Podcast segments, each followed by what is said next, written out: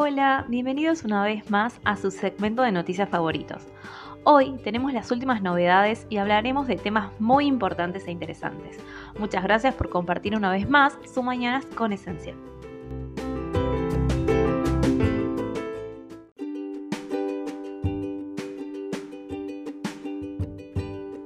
Procrear 2022.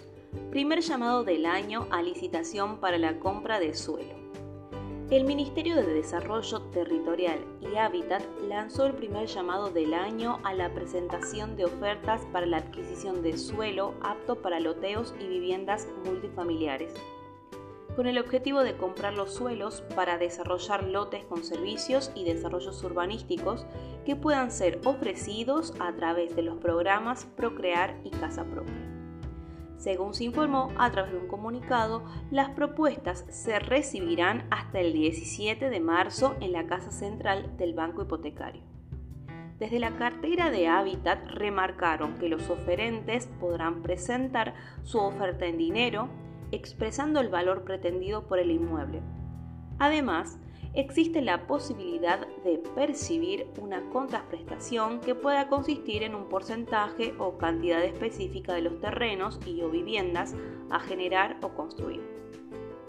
La propuesta está dirigida a personas físicas y jurídicas titulares de un terreno que, una vez urbanizado, pueda ser ofrecido a través de los siguientes programas.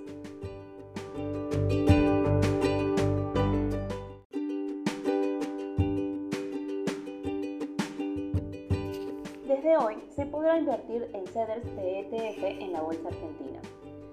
Desde este martes 18 de enero de 2022 se podrá negociar en Argentina los CEDERS de ETF, que incluyen diferentes tipos de activos o replican índices de distintos sectores y regiones, anunció BIMR. Se trata de un hecho inédito en el país, ya que hasta ahora los CEDERS de ETF no estaban disponibles localmente desde BIMA nos propusimos acercarle estos instrumentos a los inversores argentinos y trabajamos en pos de este objetivo.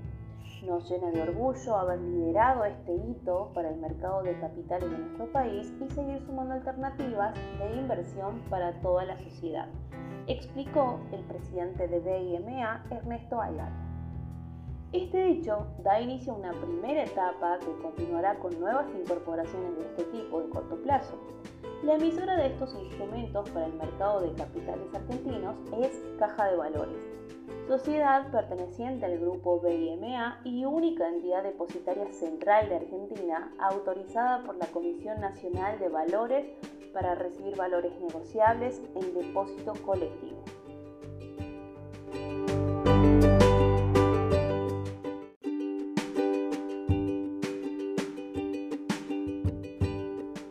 Mercado bursátil brasileño aumentará oferta de criptomonedas.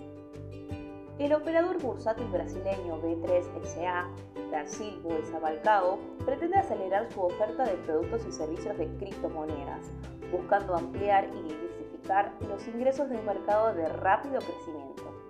Dentro de las ofertas previstas para los próximos dos años se encuentran los servicios de liquidación y custodia, así como productos contratos y opciones de futuros y nuevos fondos cotizados, dijo el director de Información y Tecnología P3 Jochen Mielke de Lima. Un promedio de 80 millones de reales, 14,5 millones de dólares, se negocian diariamente a través de B3 en los 5 ETF brasileños de criptomonedas Lima dijo que B3 espera lanzar nuevos ETF y está considerando la posibilidad de negociar activos digitales como tokens no fungibles.